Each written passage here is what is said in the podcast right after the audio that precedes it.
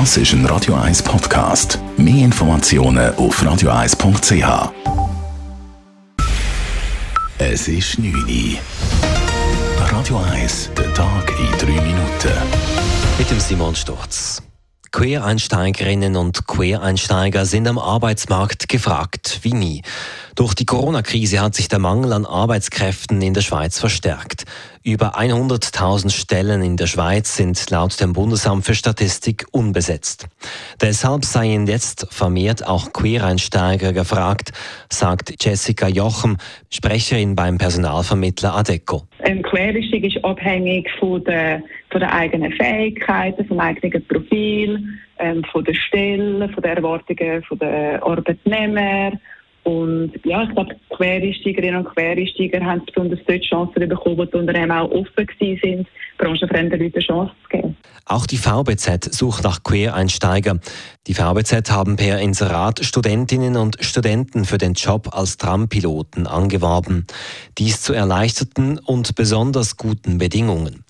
Zahlreiche langjährige Trampilotinnen und Piloten meldeten sich darauf beim Personalverband Transfer mit harscher Kritik, wie Regionalsekretärin Nadine Trudel sagt. Wir sind erzürnt und verärgert über die ganze Aktion, dass sie so Sachen über Medien erfahren und halt einfach, dass dort konkrete Zahlen stehen, die sich nicht mit dem deckt, wie ihre Ausbildungstour war und der Lohn, den sie verdienen.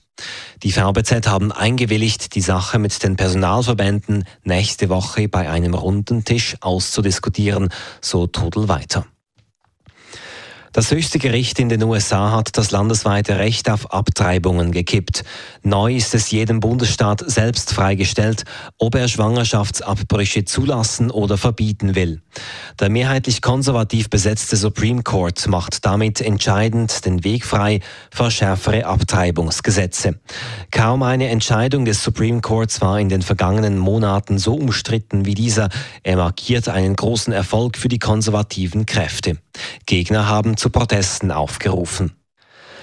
Die seit Jahren angestrebte Umfahrung von Eglisau ist einen entscheidenden Schritt weitergekommen. Der Regierungsrat beauftragt die Baudirektion, eine Kreditvorlage für das Projekt auszuarbeiten. Basis dessen ist eine Machbarkeitsstudie für die gesamte Umfahrungsstrecke, die der Kanton vor zwei Jahren in Auftrag gegeben hatte. Geplant ist, dass die Umfahrung, wie bereits kommuniziert, über eine Brücke abseits des Städtchen umgeleitet wird.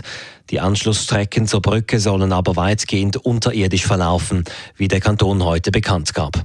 Die Gesamtkosten betragen rund 300 Millionen Franken.